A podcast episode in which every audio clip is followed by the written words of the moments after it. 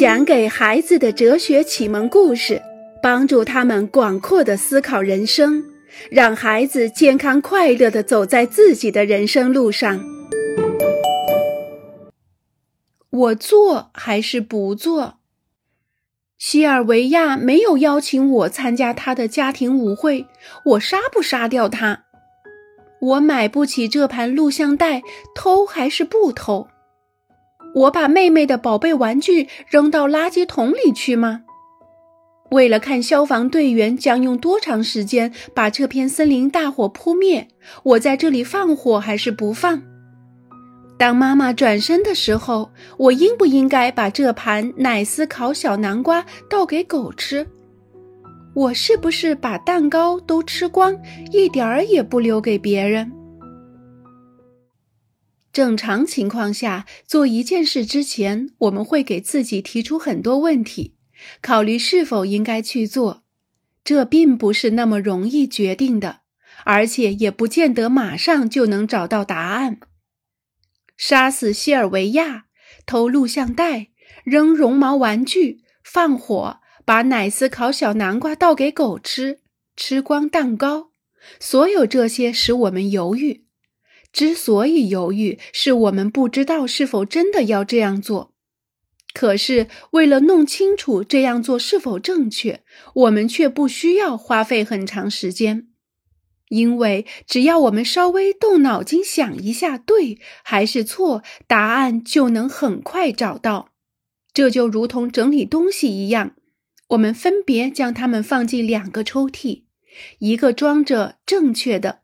一个装着错误的这项整理工作，我们几乎是在无意识中进行的，好像我们身上有一枚小小的指南针，指示着正确的和错误的抽屉。在大多数人的身上，这枚看不见的指南针走得很准确，整理工作也进行得很顺利。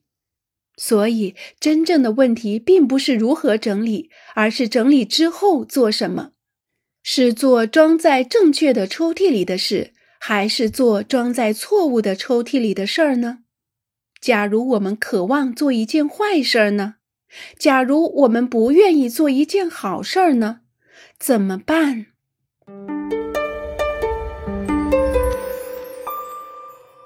我们不知道，我们不是故意的。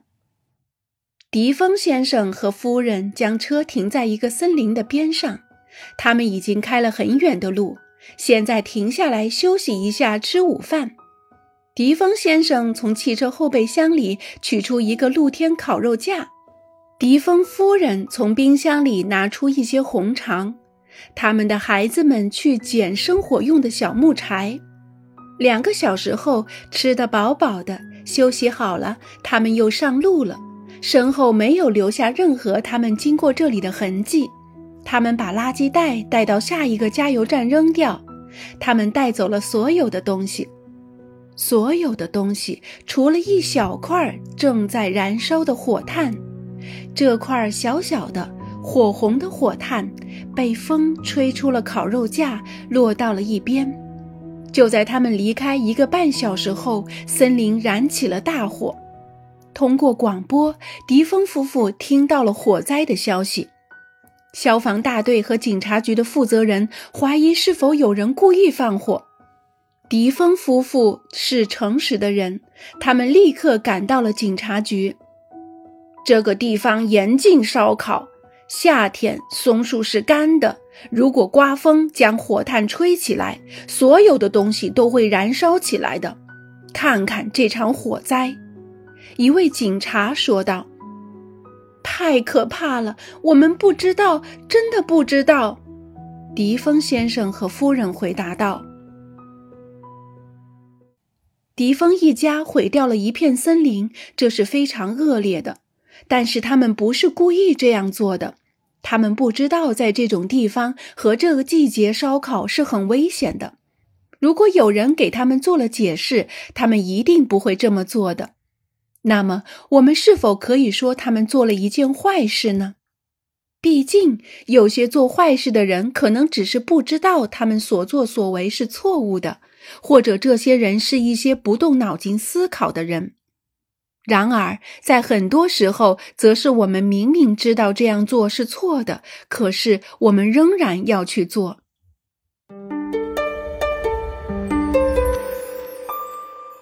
我禁不住就这样。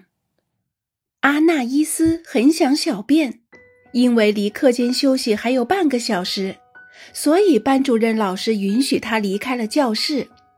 去厕所的路上，经过一排挂得整整齐齐的外衣时，阿纳伊斯看到了加里姆防寒服的口袋上面露出一截红色的纸。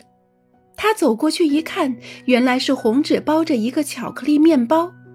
他把它拿了出来，钻进厕所，只用了两秒钟就把面包吞进了肚子里，然后走回教室去了。明知故犯这样的事儿存在吗？是的，当然存在。我们完全可能在明明知道这是错误的情况下，仍然去做错事。阿纳伊斯很清楚，偷东西是被装进了错误的抽屉里的。他也知道他的行为有害于加里姆。他甚至在吃巧克力面包时还想到了他，但是阿纳伊斯没能阻止自己。仅仅是知道这样做不对，还远远不足以阻止我们做坏事。我们当中每个人都有过这样的经历，因为有时候有益于我们的事情，恰恰有害于别人。阿纳伊斯得到的好处是吃巧克力面包给他带来的快乐，而且还不是他自己买的，这就像一个意外的惊喜。然而，阿纳伊斯的快乐在加里姆那儿却转换成了不幸。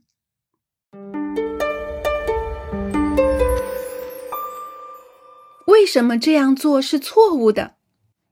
当阿纳伊斯拿加里姆防寒服口袋里的巧克力面包时，走廊是空的，大家都在上课。他这样做没有任何风险。阿纳伊斯完全观察到了这一点。另外，没有人会看到他，就好像他变成了隐身人，绝不会有人知道是他偷的，甚至没有人会想到这是偷窃。加里姆可能还以为巧克力面包从衣服口袋里掉了出来，丢在了来学校的路上。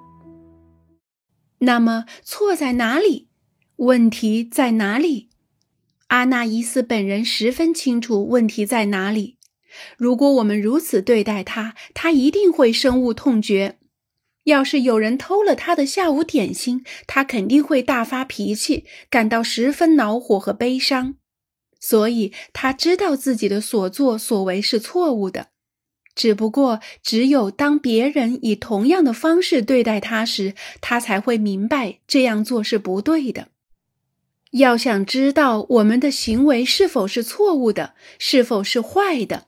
并不需要被别人看见、惩罚、逮住、批评、判刑，也不需要到一本书里去找，或者听别人说，只需要问问我们喜不喜欢别人也如此对待自己。